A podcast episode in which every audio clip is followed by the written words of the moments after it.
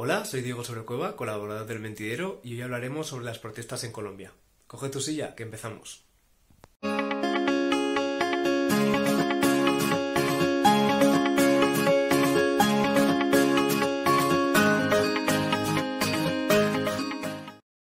¿Qué tal amigos? Bienvenidos un día más al Mentidero. Hoy tenemos nuevo programa de la sección de debate y actualidad. Hoy vamos a hablar sobre uno de los temas del momento, como no puede ser de otra forma, de los disturbios que se están ocasionando en estos días en, Colombia, nuestra, nuestro país hermano de, aquí de España. Hoy tenemos con nosotros a Manuela Sanín, politóloga de Colombia. ¿Qué tal Manuela? Bienvenida. ¿Qué tal? Muchas gracias por invitarme. El placer es nuestro. Ahora, ahora te pediremos que nos cuentes cómo está toda la situación allí, pero antes voy a pasar a presentar también, a, en primer lugar, a Diego Sobrecueva. ¿Qué tal, Diego? Pues bien, aquí estamos, preparados para hablar otro día más de actualidad. Sí, hoy es un tema un poco más, más delicado, pero bueno, ahora, ahora nos meteremos en materia. Y también tenemos con nosotros a Mario Martín. ¿Qué tal, Mario?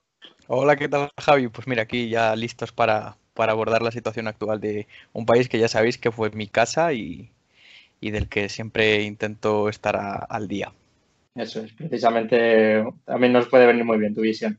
Pues antes de, pasar a preguntar a Manuela, que es la que lógicamente más va a saber sobre el tema, vamos a poner un poco en contexto de por qué se han originado estas, estos disturbios, ¿no? Eh, si no me equivoco, Manuela, en cualquier momento corrígeme, en 2019 es cuando comienza un poco toda esta corriente de revueltas, ¿no? A raíz del proceso de paz con las FARC, eh, las, reformas que se habían hecho en educación que no permitían acceder a, las gentes de clase media-baja, precisamente, y también un poco a raíz de las reformas que se, pretendían aprobar en, materia laboral y, de pensiones. Además, eh, pues a raíz del coronavirus también, si no me equivoco, eh, se ha aprobado o se quería aprobar la Ley de Solidaridad Sostenible, que preveía una subida del IVA del 0 al 19% para productos de primera necesidad, como podían ser el agua, la luz, eh, servicios funerarios y, productos electrónicos. Y también se pretendía, eh, se iba a establecer un impuesto a la renta a partir de los 640 dólares para el año 2022 y de los 460 para 2023,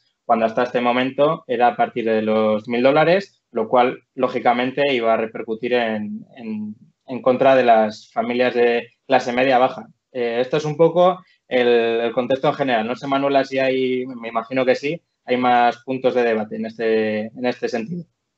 Bueno, sí, realmente eh, es, es, verdad lo que dices. Eh, esto viene un poco desde el 2019, que se hizo como un primer gran paro nacional.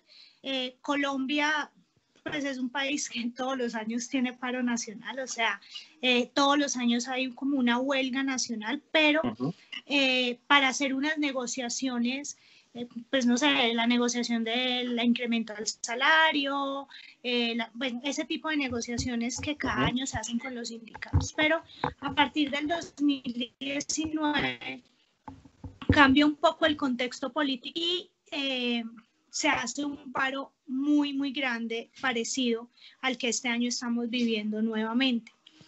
Eh, eso también tiene un trasfondo político. O sea, el gobierno de Colombia es un gobierno de eh, extrema derecha y el gobierno, y pues hubo unas elecciones donde hubo un candidato de izquierda que tuvo mucha fuerza, se firmó un acuerdo con las FARC, ellos entraron a ser parte también de la legalidad y de la arena política.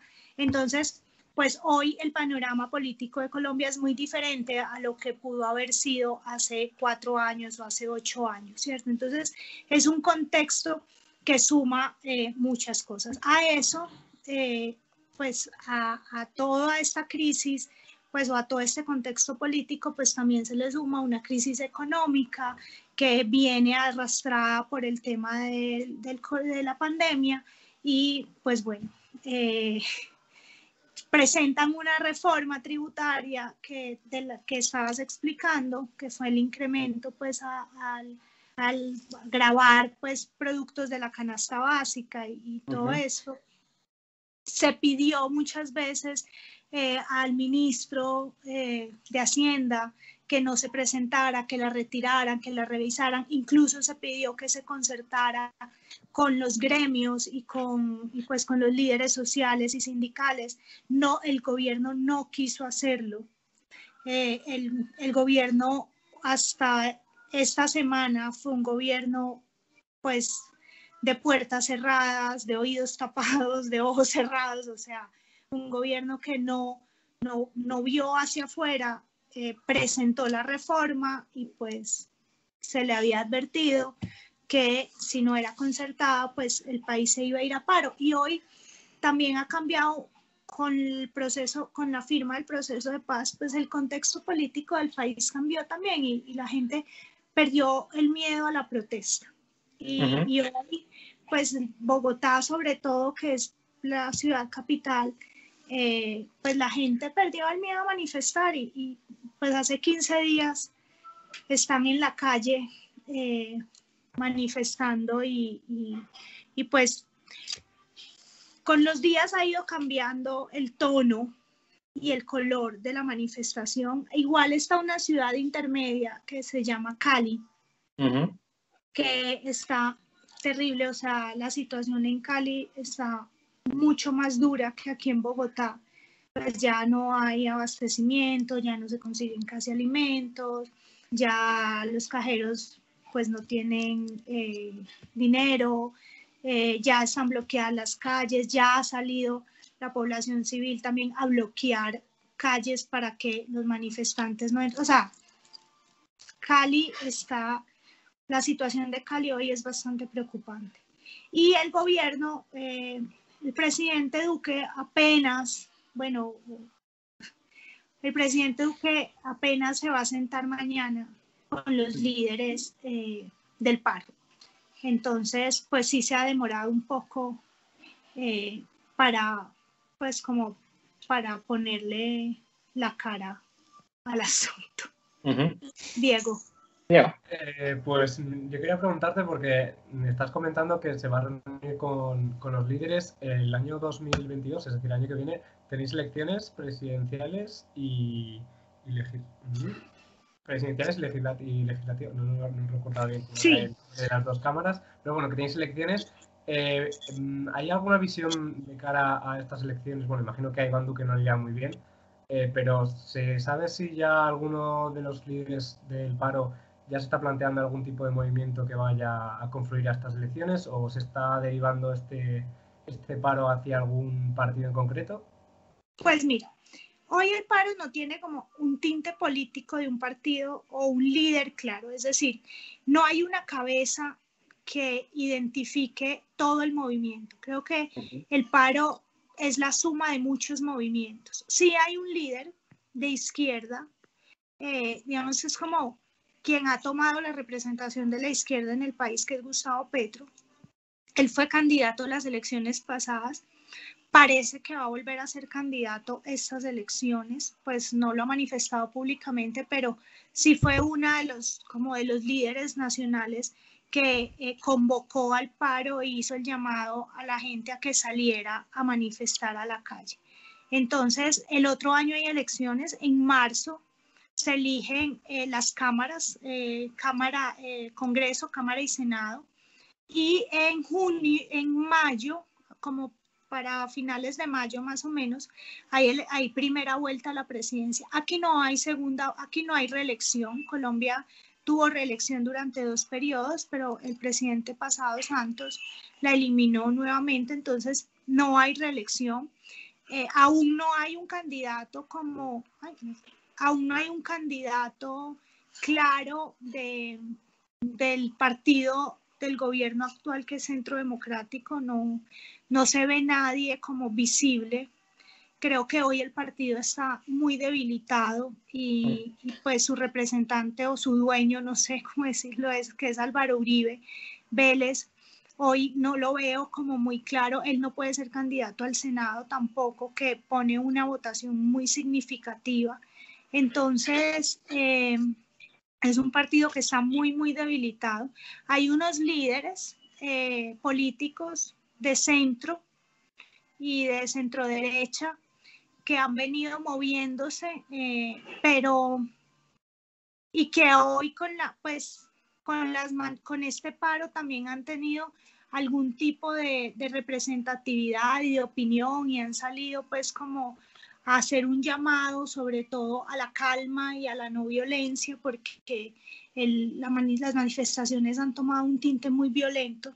Eh, y bueno, finalmente, eh, Diego, retomando un poco tu pregunta, pues el único líder claro que se ve hoy es Gustavo Petro como candidato nuevamente a la presidencia, pero de otros sectores no, no hay hoy caras visibles que pues yo te pueda decir como tal y tal persona, no, pues hay unas opciones, pero, pero tampoco han sido tan representativos con, la, con el paro nacional. No sé si es posible, eh, en Colombia no sé si es posible hacer un adelanto electoral. De ser posible, ¿habrá un adelanto electoral? ¿Cómo lo ves? ¿De ser posible habrá qué? No ah, un, adelanto electoral. No sé si, si, se puede hacer un adelanto electoral en Colombia. No, no, no. no. Eh, si en un caso hipotético que nunca ha pasado en este país, porque jamás ha pasado en la historia, pero en un caso hipotético que, de, que derrumben un presidente, o sea, digamos, el paro sigue un mes y Duque renuncia, eh, podría ser presidente la vicepresidenta, que es Marta Lucía Ramírez, o el Congreso elige dentro del partido que ganó un presidente por este tiempo. Y creo que el y sin temor a equivocarme, el tiempo, como es menos de dos años para elecciones nuevamente, pues se nombra a alguien por decreto no habría elecciones. Si pasaría esto faltando dos años para elecciones, sí se convocaría a elecciones anticipadas. Pero en el panorama político de este país, yo no creo hoy que el presidente, o sea, que tumben al presidente. O sea, tendrían que entrar a la casa de Nariño y quemarla. O sea, eh, algo así, algo muy terrible, o sea, tomarse la casa de Nariño. De lo contrario, no pasa. Precisamente por esta escala de violencia, la te doy paso, Mario, eh, te quería preguntar, ¿no? Porque esto lo que mayor repercusión está teniendo a, nivel nacional son estas protestas, este uso de, la fuerza eh, por parte de la policía, incluso del ejército contra los manifestantes. Estamos viendo que hay disparos reales, no de, no de fogueo, está habiendo muertos, está habiendo violaciones, está comentando, incluso por parte de la OTAN de Estados Unidos y de Europa, especialmente por parte de España como intermediadora con Latinoamérica, están habiendo ya avisos muy serios al gobierno de Colombia para que esto cese. No sé cómo se está viviendo esta escala de, esta escala de tensión allí y si existe miedo de que esto vaya más, no sé si una, una posible guerra civil, si se ha llegado a hablar. Cuéntanos cómo, cuál es la situación allí en la calle. Bueno, yo creo que desde afuera se ve más terrible eh, que lo que ocurre realmente en la ciudad. Eh, yo estoy en Bogotá en este momento y, bueno, no te voy a negar que, que ha habido días de pánico. Es decir, yo el domingo primero de mayo me dormí asustada, ¿cierto? Asustada porque estaban quemando sucursales de banco, quemaron un McDonald's, quemaron una farmacia de cadena muy grande que aquí se llama Farmatodo. Entonces, pues eso genera pánico dentro de la población, lógicamente. Yo creo, pues yo considero que son, o sea, son como hechos reales pero no es el general de la protesta.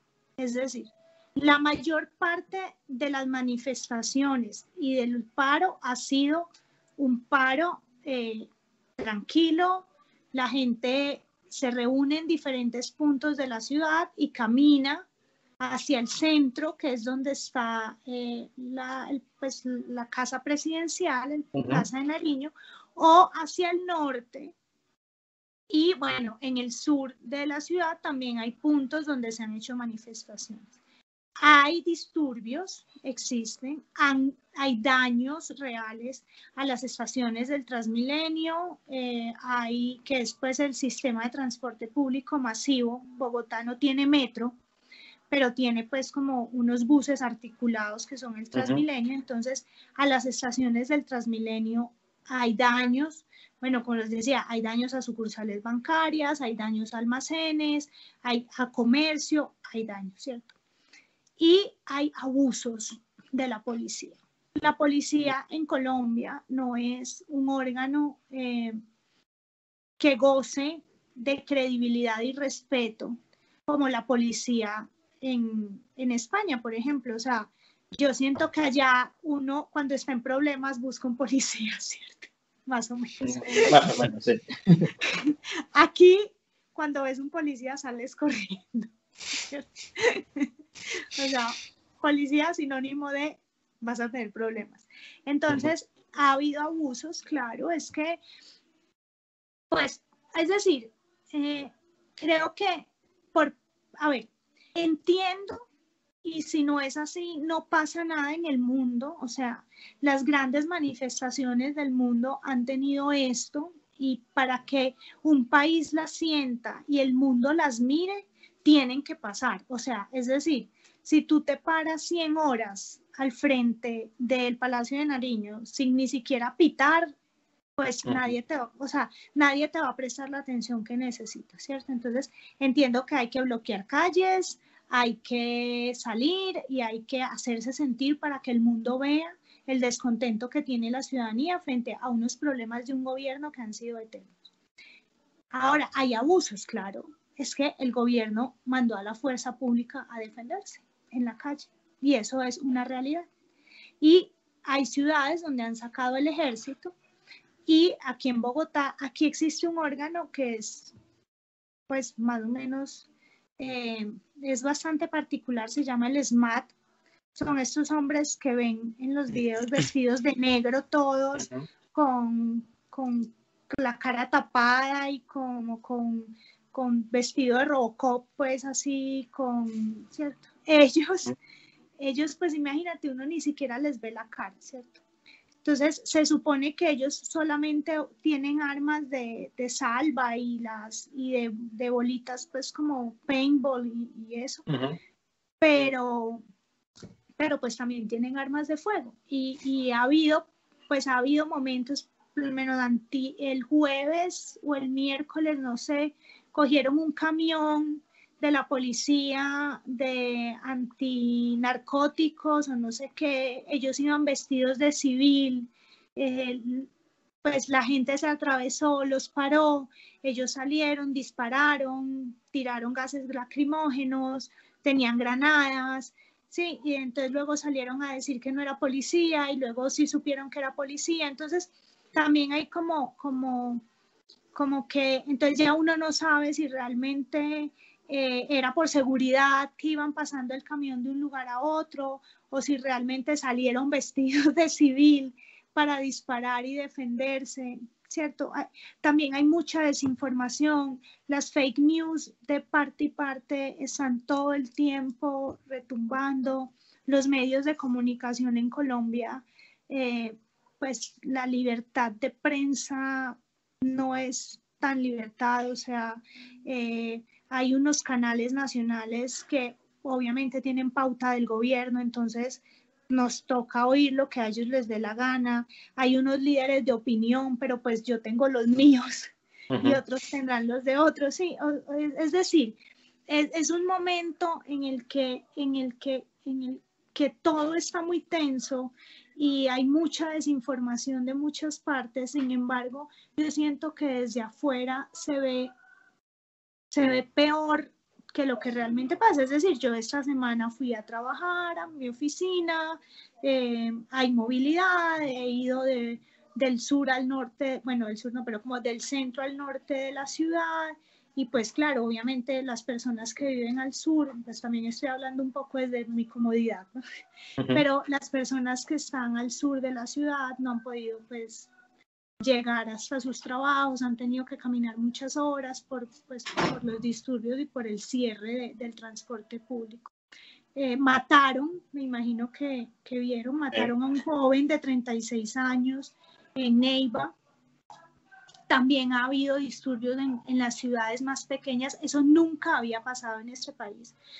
Colombia es un país absolutamente centralizado. Todo pasa en Bogotá. Y esta vez ha salido de Bogotá.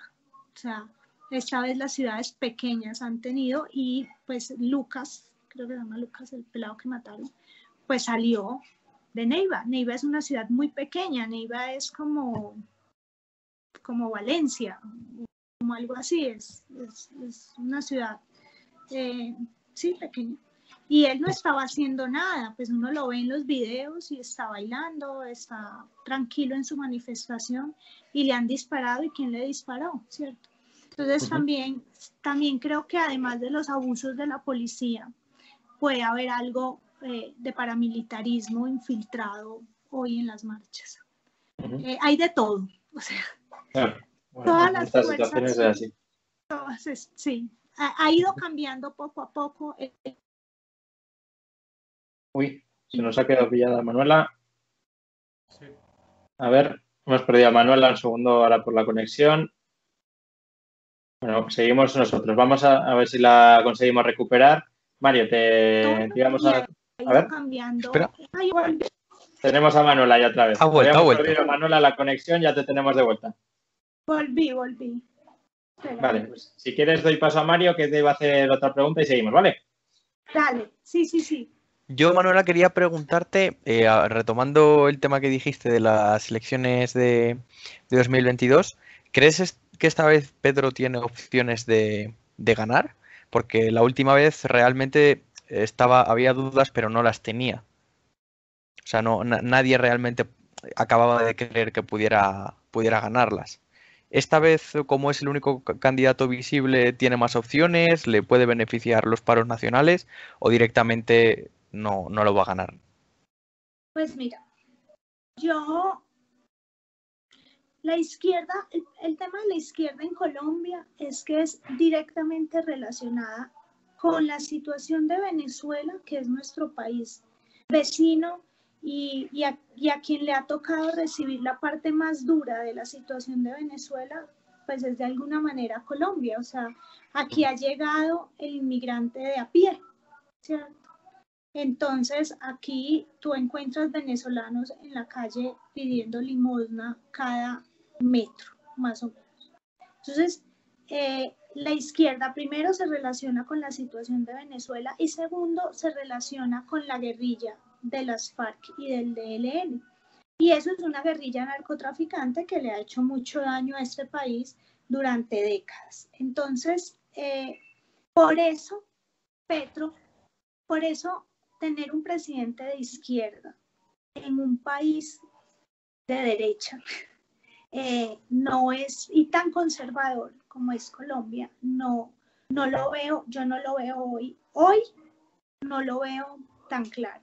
Si es el único líder visible que hay, porque pues eh, más que ser un líder visible, fue el candidato que perdió las elecciones pasadas y que se ha sentido y que se ha mantenido vigente dentro de este gobierno como oposición. El paro del 2019 también lo convocó en principio. Este paro también él hizo un llamado desde su comodidad en Italia. Bueno, no sé si ya llegó, pero estaba en Italia. Entonces, eh, además que Petro no es para mí un real líder de izquierda. Él es un tipo populista que encontrado una oportunidad para hacerle oposición al gobierno nacional, pues o al gobierno de, de, Uribe cuando él fue senador y hoy al gobierno de Duque porque perdió las elecciones, pero él no fue un buen alcalde aquí en Bogotá, él fue alcalde de, de Bogotá y no fue un buen alcalde. Entonces la gente también aquí en Bogotá como que pues no se lo no se lo pasa o, no se mm. lo perdona de alguna manera. Entonces, yo eh, desde eh, mi análisis, yo pienso que esta vez, si bien esta vez Álvaro Uribe no va a poner candidato a la presidencia, primero porque ya él no es candidato al Senado, entonces son unos votos que el país, pues que no, la gente vota por él, mm. porque es un líder, eh, pero no vota por el que él ponga. Es decir, Duque hoy es presidente de Colombia porque el candidato con el que fue a segunda vuelta fue Petro. Pero si el candidato con el que él hubiera ido a segunda vuelta hubiera sido Manuela Sanín, hoy el presidente sería Manuela Sanín. E, es decir, eh, y va a pasar lo mismo estas elecciones. Va a ganar, si Petro pasa a segunda vuelta, va a ganar el presidente, va a ganar el candidato con el que Petro vaya, sea quien sea, o sea, sea Pepe Pérez, porque finalmente eh, la gente siente temor, o sea, cuando la gente vota con mí, mejor dicho, uno puede votar, uno puede vivir con miedo, pero no, uno puede vivir con rabia, pero no con miedo. Y, y, Petro genera temor, o sea, genera temor a que, además hay muchos mitos, dicen que él fue quien creó el programa de gobierno de Chávez, que él era un amigo personal, o sea, hay un montón de mitos que se han creado frente a ese tema de Venezuela, que de hecho crearon un término, eh, el uribismo creó un término que se llama castrochavista.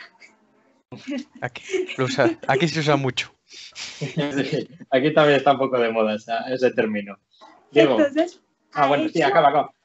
Genera temor, o sea, la gente dice como, el rico, ¿sí? Eh, las personas de clase muy alta dicen, yo no me quiero ir y cerrar mi empresa como se fueron los ricos de, Venezuela a Estados Unidos y Europa. Y, y, pues el pobre dice, pues yo no quiero morirme de hambre. Y, y, y bueno, sí, es un tema de... Por eso, por eso creo que Petro no va a ser candidato a la... No va a ser presidente, candidato sí, pero por eso creo que Petro no va a ser presidente de Colombia. Diego. Eh, bueno, yo lo primero que quería comentar a nuestros espectadores, para quien no conozca Bogotá, tenéis que recordar que Bogotá es eh, más o menos el doble que Madrid. O sea, es decir, estamos hablando de una ciudad gigantesca, de unas dimensiones mm, que no nos hacemos a la idea aquí en España, que a veces, de hecho ha dicho Manuela, una ciudad pequeña como puede ser Valencia, y nos hemos quedado como que se os diga la Revilla que es de, Valencia, precisamente. Valencia con P, que no habréis ni escuchado hablar de ella, lógicamente. Aquí es 80.000 habitantes, o sea que... Claro, que es casi un pueblo igual. Y entonces, pues nada, yo quería preguntarte, eh, ahora en estos últimos años hemos visto en Chile, en Chile un caso similar, estamos viéndolo ahora en Colombia. Yo he leído alguna vez un concepto nuevo que se está hablando de la primavera latinoamericana, no sé cómo lo ves tú desde la cercanía, si está habiendo una revolución política generalizada en, Latinoamérica o estos son estallidos puntuales que, no llevan a tampoco un cambio. No, yo creo que es, que es, em, que es como una revolución que se está viviendo en, en Latinoamérica. Colombia es el único país de Latinoamérica que a la fecha no ha tenido un gobierno de izquierda, no ha tenido una revolución. Colombia es un país que no ha tenido una dictadura nunca, o sea, tuvo un solo dictador que fue Rojas Pinilla, pero de dictador tuvo poco, o sea, fue quien permitió el voto a la mujer. Igualito que aquí, vamos. Entonces, y duró pocos años, duró como ocho años nada más. Entonces, eh, Colombia nunca ha vivido una gran revolución, o sea, y, creo que creo que viene un poco de ese, de ese movimiento argentino y chileno y que ha ido subiendo poco a poco y, que, que el, el, proceso de paz lo ha permitido también, o sea, antes del proceso de paz eso era impensable. Y hoy, y hoy es, pues a mí me parece bien, yo creo que eso de alguna manera fortalece la democracia y fortalece las instituciones y permite darle voz a la gente y que la gente lo entienda y, y lo y pues sí, o sea, hay que salir a quejarse de la situación de, del país. Entonces sí, sí creo que hace parte de ese movimiento, de esa primavera de, Latinoamérica que, de la que vienen hablando. Yo sí creo cuando hablas con la gente allí en, la calle en Colombia, ¿cuáles son las principales reclamaciones que hacen tanto a nivel político como económico, ¿no? que pueden ser un poco los mayores pilares en los que se apoya el votante a la hora de, acudir a unas elecciones? ¿Cuáles son un poco las, peticiones que hacen a, la gente que pueda estar en el gobierno? Pues mira, el hambre, aquí hay mucha pobreza, mucha desigualdad social, la brecha es muy amplia este, hoy existe una brecha inmensa. No hay, o sea, se habla de una clase media, pero para mí es muy pequeña la clase media en Colombia, o sea, no, no existe, diría yo. Y, em, y lo otro es eh, la corrupción. El gobierno, los gobiernos locales, bueno, pues el gobierno nacional, pues ni te digo, pero los gobiernos locales también son muy corruptos. Aquí, aquí se perdió el miedo a eso, o sea, como el pudor. Y, la gente está, está un poco cansada de, ese tema. Creo que, creo que son los dos grandes eh, sinsabores que tiene la población hoy. Hablabas también antes de, esta inclusión de las FARC en, la vida política colombiana. Me imagino que haya sido un, proceso muy, muy duro por, ambas partes. Eh, ¿Realmente cómo se ha conseguido involucrar a, las FARC a nivel político? ¿Y crees que ha habido una transición realmente adecuada? Porque aquí en España, por ejemplo, pasa mucho con, el tema de ETA, ¿no? que fue también una, una, banda terrorista, y la gente está sobre todo muy en contra de que, de que los herederos de, de quienes llevaban la banda política, perdón, la banda terrorista antes se metan ahora en política. Parece que allí sí que se ha conseguido hacer de una forma más integradora.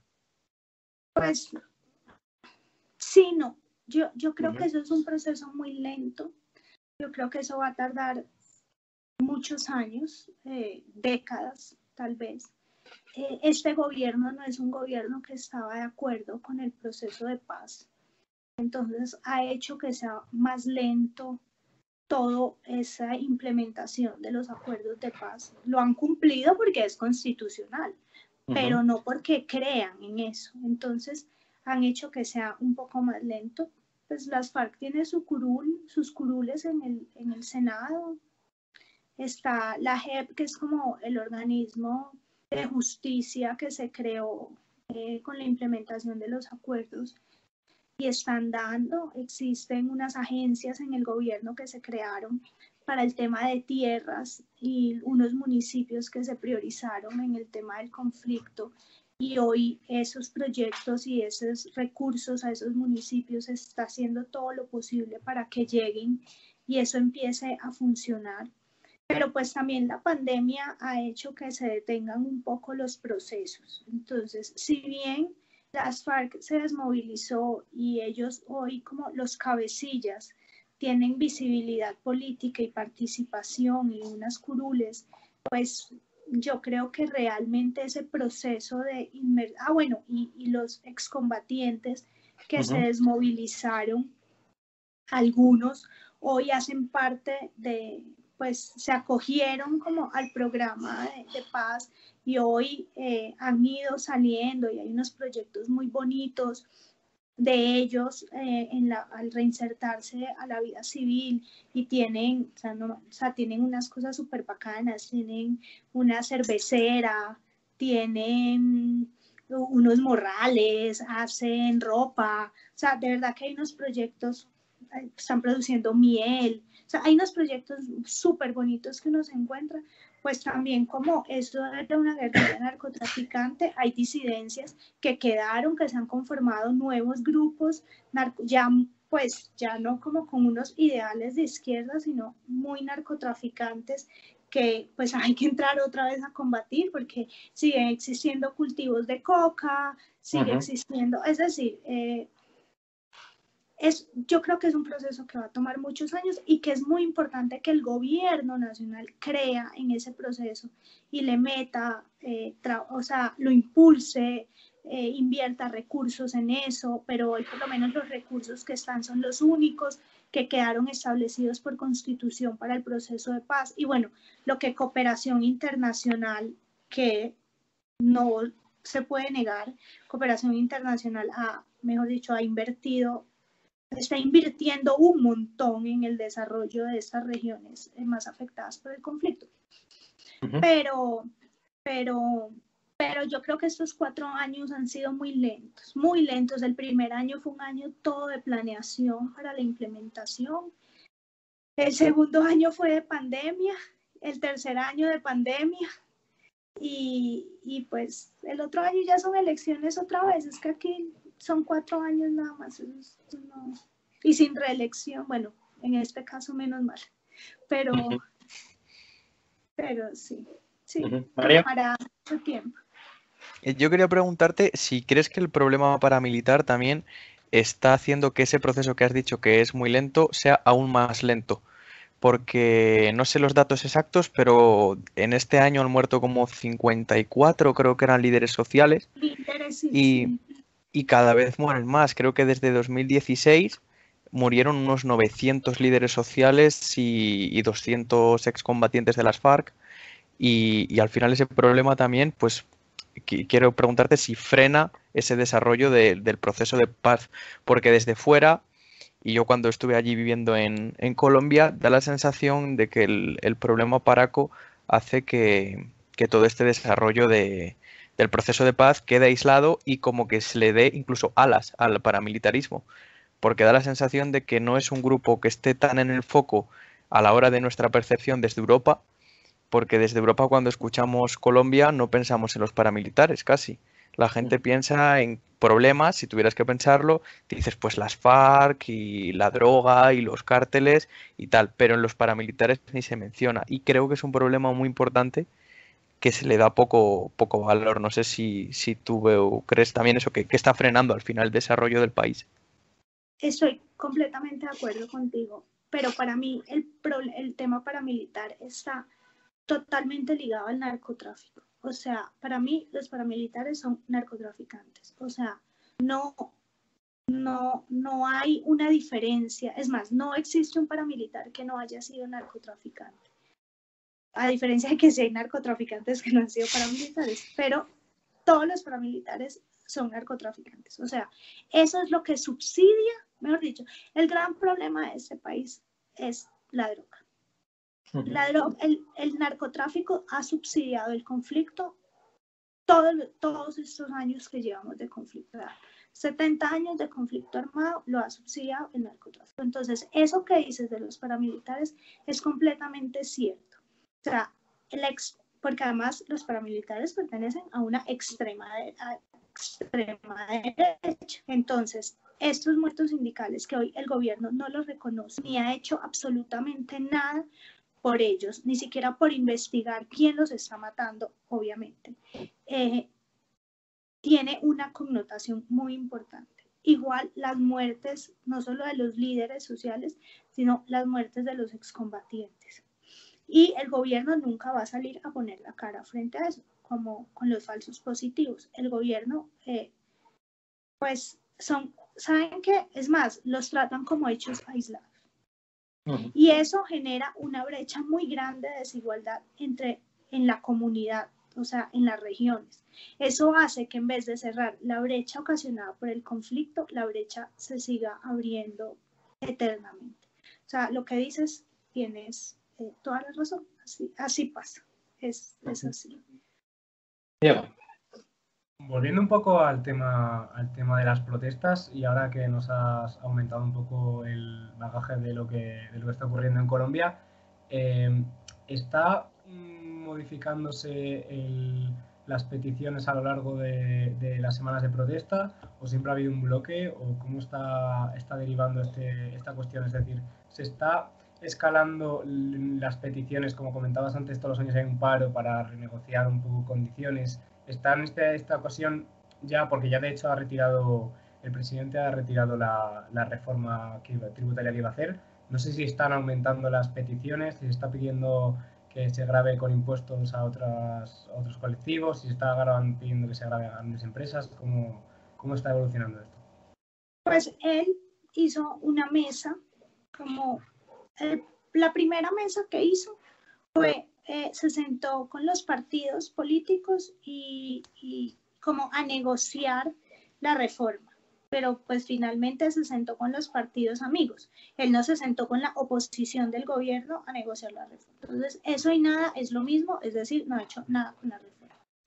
También desde la semana pasada, eh, desde esta semana que termina, iniciaron como unas mesas de diálogos por sectores, pero no se ha sentado todavía ni con los sectores sindicales, ni con los transportadores, ni con los líderes del paro nacional. O sea, eso se supone que va a pasar esta semana. De hecho, mañana es la mesa con los líderes del paro. Entonces, o sea, no ha pasado nada. ¿sí? Él retiró la, la o sea, él dijo, mejor dicho, él dijo la semana pasada, retiren la reforma y que renuncie el ministro de Hacienda, porque si no le iba a tocar esta semana renunciar a él. O sea, si no lo hacía, mejor dicho, vio, yo creo que él vio eh, en riesgo su cargo, porque además hoy su partido no lo está apoyando. O sea, él hoy está solo en el mundo. Entonces, eh, este, la, la, situación, mm, pues sí, él, él no quiere salir de la casa de Nariño. Y, y si no lo hace, esto no va a parar. vamos a ver qué pasa esta semana. Hoy, hoy aquí en Bogotá no hay grandes eh, protestas. Creo que mañana sí están llamados a paro. Creo que mañana o el martes no se llega a la Minga, que son los indígenas que vienen desde Cauca eh, viajando, caminando y, en buses y, deben llegar aquí a Bogotá y pues vamos a ver si los recibe o no, ¿cierto? Eh, hay que esperar un poco. No sé, como que, que, que esté, que también hay que ver mañana cómo le va en la mesa con, lo, con los líderes del paro, eh, qué pasa. Yo no creo que ellos estén dispuestos a negociar tan fácil, porque además él, él no es un hombre de armas, pues como es tipo como flojo en, sus políticas y, en sus decisiones, entonces eh, tampoco, tampoco lo veo así como que vaya a convencerlos de, suspender las protestas o vaya a hacer una negociación eh, tan pronto. Mm, yo pienso que esto va a tomar un poco más porque él no, o sea, no, no sé, yo, yo me pregunto qué piensa también porque no veo, no veo que, sea ágil, mm. o sea, que tenga interés. no, sé. Ya a modo de conclusión, ¿crees que ante esta debilidad tanto de la izquierda como de la derecha, o más por ese temor a la izquierda, pese a que sí que tenga un representante, podría surgir, ligado o no al movimiento del paro, un representante de centro o no vinculado a las, a las, a las ideas clásicas de izquierda y derecha de, de Colombia? Sí, sí, va, sí hay, ya hay unos líderes de centro. Em, formaron, de hecho ellos formaron una coalición que llamaron la coalición de la esperanza em, y le enviaron una carta al presidente la semana pasada, eh, primero pidiéndole el diálogo con, con los sectores y, y, también pidiéndole la reforma de unos puntos de la reforma tributaria. Eh, él, lo recibió, de hecho lo recibió en Palacio, el, en la Casa de Nariño, el, el, jueves, el jueves se reunieron con él. Son uno, es, un es un ex candidato a la presidencia que es Sergio Fajardo. Eh, está también quien estuvo a cargo de los acuerdos de paz, eh, que es Humberto de la Calle. Eh, y hay como cinco o seis personas más que hacen parte de, la coalición de, se llama la coalición de la esperanza. De ahí va a salir un candidato, seguramente, eh, que yo creo que sería Sergio Fajardo, porque es la persona que tuvo eh, la, pues, la, tercera votación más alta en las elecciones pasadas y, se y ha mantenido de pronto un liderazgo. Ahora hay, hay otros precandidatos con un tinte más gobernista sin ser de derecha que, que pues también han intentado, aquí hay una expresión que se llama pescar en río revuelto. Aquí también lo sí. Que han intentado pescar en río revuelto y, y pues bueno, algo saldrá. Pero, pero si hay alguien, yo creo que, de hecho, yo creo que el próximo presidente de Colombia va a ser una persona de centro la gente está cansada de las extremas. Normal. Diego, te dejo turno de conclusiones, luego acabamos con Mari también.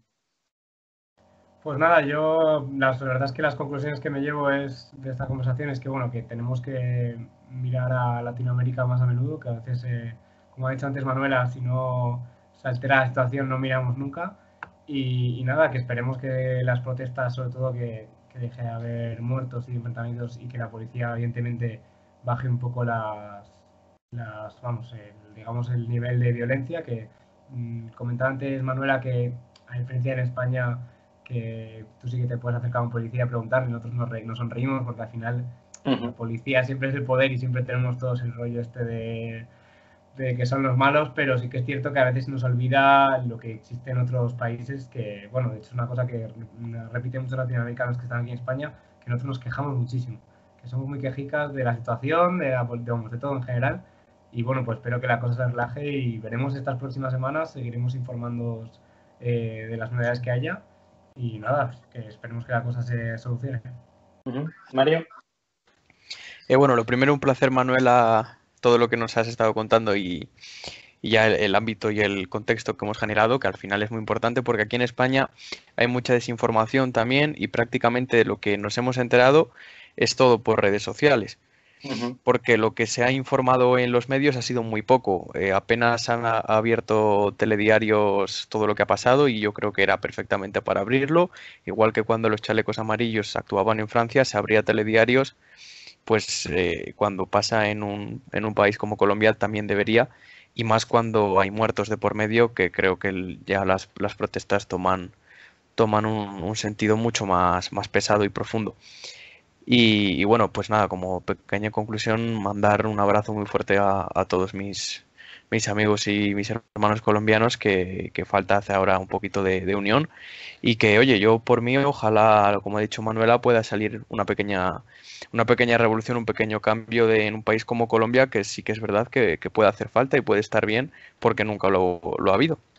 Y oye si sale de aquí pues es un bonito paso pues sí, bienvenido sea. Y bueno, yo solo me cabe reiterar el agradecimiento que han manifestado tanto Mario como Diego. Manuel ha sido toda una lección porque, como bien dice Mario, por desgracia, muchas veces nos queda un poco lejana la información de, Latinoamérica y en este caso de, Colombia. Así que es, un placer haber tenido a alguien de primera mano que nos pueda informar de lo que realmente está pasando en las calles de Colombia y, eso, porque que ojalá salga algo bueno de todas estas protestas y que Colombia consiga dar un paso adelante a partir de este momento. Muchas gracias, Manuela, de nuevo.